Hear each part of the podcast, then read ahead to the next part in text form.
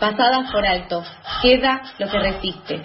Burbuja noticiosa secando al sol del mediodía.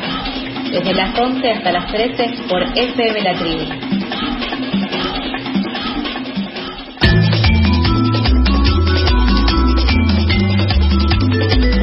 Continuamos con más información en Pasadas por Alto. El fin de semana se realizó en el Centro Cultural Kirchner un homenaje a los más de 92.000 fallecidos por COVID-19 con presencia del presidente Alberto Fernández, los gobernadores, trabajadores esenciales, dirigentes religiosos y otros representantes de la sociedad civil. En las redes sociales, Laura Novoa, a pesar de todo lo mencionado anteriormente, fue tendencia porque ofició de maestra de ceremonias y se convirtió justamente en, tema de discusión en las redes sociales por su discurso con uso del lenguaje inclusivo. Quienes la criticaron decían que era una falta de respeto por lo protocolar y serio del evento, aunque también tuvo sus defensores.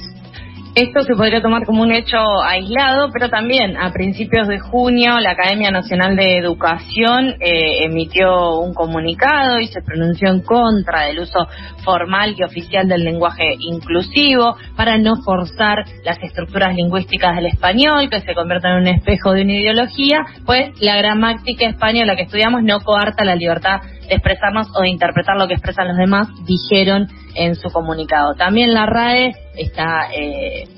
lo, calificó al lenguaje inclusivo como innecesario, la Academia Argentina de Letras también se ha eh, pronunciado en contra de su uso eh, y lo que nos pareció a nosotros como lo más grave, porque ya toma otras vías que pueden además de presentarse en estas instituciones, presentarse a, nivel poder legislativo, es que el diputado Francisco Sánchez de Unión Republicana informó mediante su Twitter que él eh, había presentado eh, un, proyecto para que se deje de decir lenguaje inclusivo y se empiece a llamarlo por lo que es, para él, una jerga ideológica.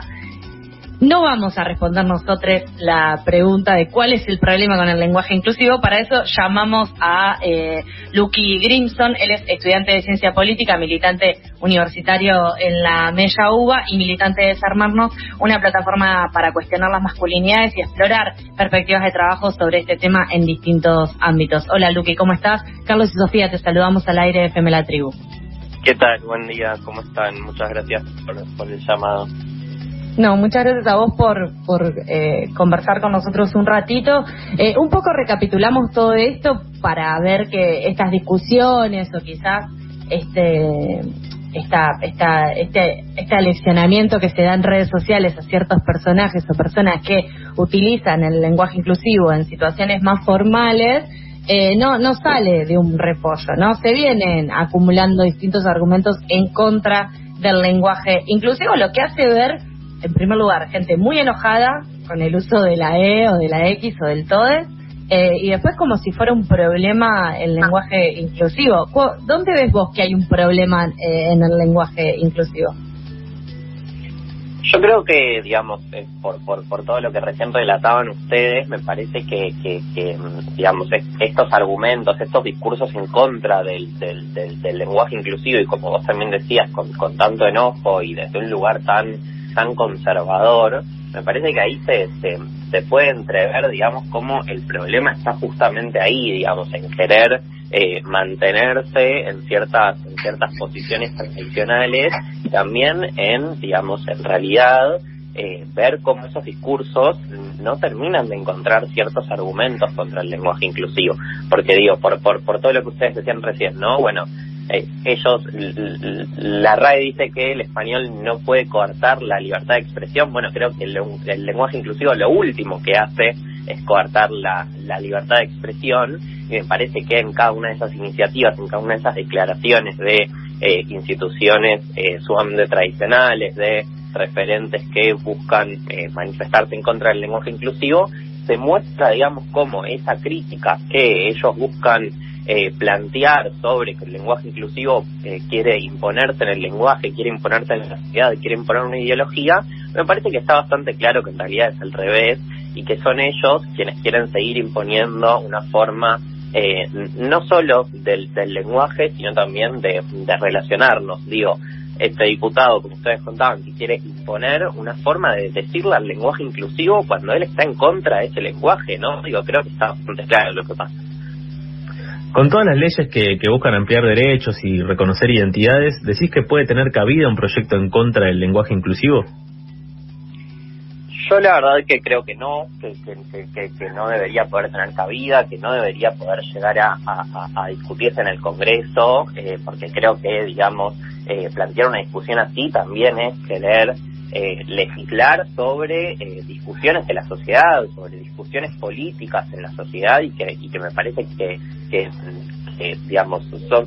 son cuestiones que también tienen que ver con una dinámica social que tiene que estar habilitada y que ese debate y ese diálogo tienen que estar habilitados eh, y eventualmente si un proyecto de este tipo se llegara a, discutir en el Congreso, yo la verdad que espero que nuestros diputados, nuestras diputadas, nuestras diputadas estén a la altura, digamos, de lo que implica este momento histórico y de los debates que tenemos que poder tener.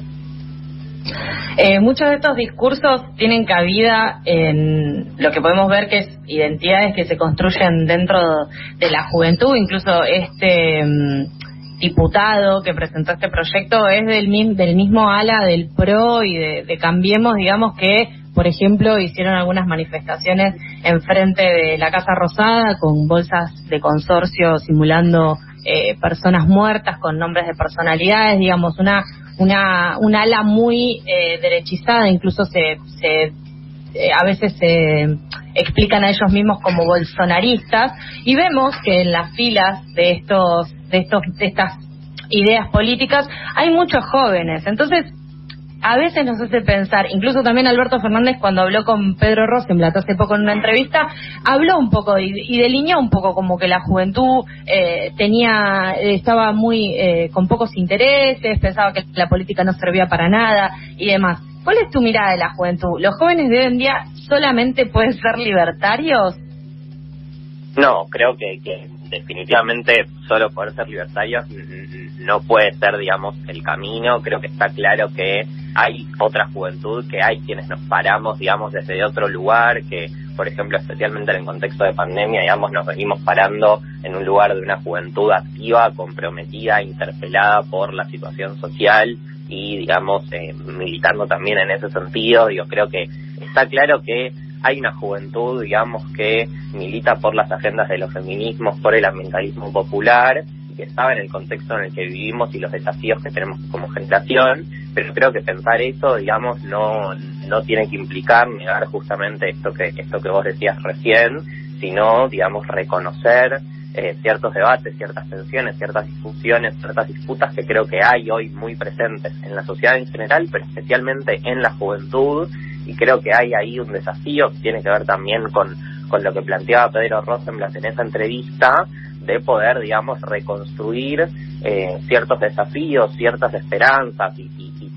y, también ciertos movimientos desde la juventud que nos puedan, digamos, movilizar como generación y que también nos permitan justamente seguir dando esas disputas, entendiendo que hay también una juventud que se moviliza por discursos reaccionarios, por discursos de odio, eh, y, que, y que no la podemos negar, que hay que entender cuál es su dimensión más real, me parece, eh, pero que son discusiones para seguir dando y obviamente nadie podría decir que toda la juventud usa el lenguaje inclusivo.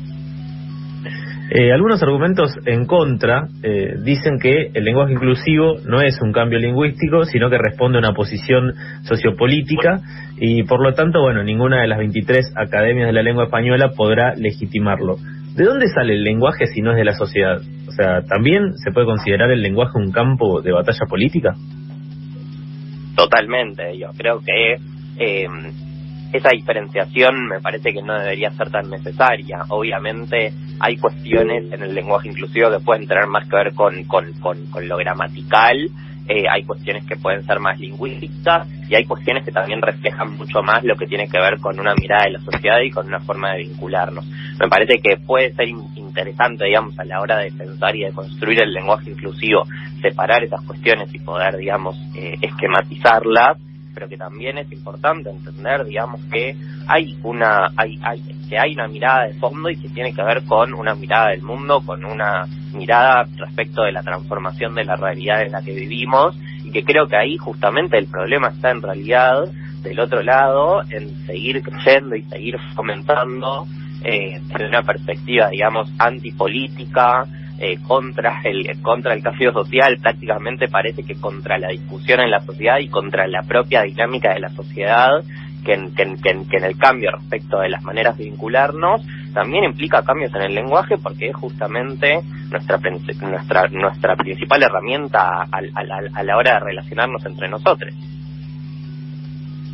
Eh, estamos en comunicación con Lucas Grimson. Él es estudiante de ciencia política, militante universitario en La Mella, en la Universidad de Buenos Aires, y también militante de Desarmarnos, una plataforma que cuestiona las masculinidades y explora distintas perspectivas de trabajo sobre este tema en diversos ámbitos. En pandemia, y un poco para para ya eh, ir, cerrando todo esto que estuvimos hablando, en donde quizás los espacios de encuentro no, no son tan fáciles, ¿no? Todo está mediado por una videollamada, las clases, eh, el trabajo, nosotros incluso ahora estamos todos eh, en distintos lugares eh, teniendo esta conversación, haciendo este programa de radio, eh, y, y para las juventudes que pensamos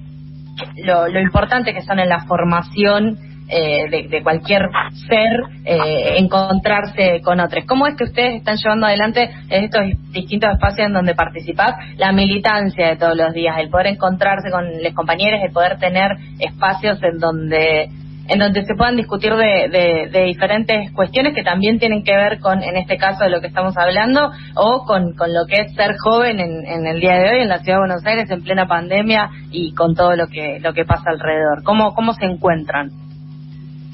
Bueno, creo que, digamos, en primer lugar es importante pensarlo como un desafío constante, porque si bien ahora, bueno, por ahí ya, ya pasó casi un año y medio, eh, digamos, cuando, cuando todo esto empezó el año pasado, digamos, era claramente una realidad muy distinta respecto a la que estábamos acostumbrados y tuvimos que cambiar y que reinventar nuestras formas de organizarnos, tuvimos que de alguna manera apropiarnos de la virtualidad y de ciertos espacios virtuales pero al mismo tiempo también, digamos, queriendo reinventar constantemente esos espacios virtuales, entendiendo que también, digamos, eh, hay cuestiones que, que, que, nos atraviesan en este momento y que también dificultan, digamos, sostener eh, cierta cierta rutina muy distinta a la que estábamos acostumbrados antes y también con todos los problemas que ya tenía desde antes, ¿no? Digo, creo que es importante poder poder construir ciertos espacios virtuales de encuentro eh, entendiendo, digamos, la necesidad de seguir teniendo grandes discusiones políticas, pero también entendiendo que hay muchas otras cuestiones que por ahí tienen que ver más con lo que nos pasa y con la realidad en la que estamos viviendo, que también es importante que podamos compartir. Creo que también, digamos, en ese sentido, es importante aprovechar estos momentos, aprovechar los momentos por ahí de mayor virtualidad, cuando por ahí eh, estábamos todavía más, más digamos, en, en, en un aislamiento más estricto, eh, vimos, digamos, la, la posibilidad de aprovechar ese momento para construir lazos mucho más federales, mucho más amplios, incluso, incluso con compañeros de, de otros países y no solo de otras provincias, y creo que eso, esa fue una potencia, digamos, que supimos reconocer y que fue sumamente importante. Y creo que, digamos, pensar esto también, eh, por, por nuestra mirada, tiene que implicar, digamos, tener en cuenta que también hay muchos compañeros que no tienen o que tienen muchas dificultades para el acceso a la, virtualidad y que también implica que los espacios que sostenemos no pueden eh, encontrarse únicamente ahí. Digo, muchísimos compañeros con todas las medidas de cuidado necesarias vienen sosteniendo eh, espacios en comedores, en merenderos y en distintos espacios en los barrios populares desde que empezó la pandemia y creo que es importante también pensarlo eh, pensar, digamos, a la juventud comprometida en esa militancia y también pensar los desafíos que tenemos eh, como juventud y también, digamos, desde la política a la hora de pensar esas realidades y a la hora de también pensar cuáles son las mejores formas de organizarnos en este momento donde es mucho más difícil pero también mucho más necesario. Muchísimas gracias, Luqui, por esta conversación con FM La Tribu. Estaremos nuevamente en contacto. Te mandamos un abrazo grande. Muchas gracias a ustedes. Abrazo grande. Pasaba Luque Grimson, él es estudiante de ciencia política, militante universitario de la Mella UBA y también militante de Desarmarnos, una plataforma donde cuestionan las masculinidades, exploran distintas perspectivas de trabajo eh, en este tema en distintos ámbitos. Estuvimos hablando de cuál es el problema con el lenguaje inclusivo. Pasadas por alto. Pura energía antes que te pegue la modorra del mediodía. Por FM La Tribu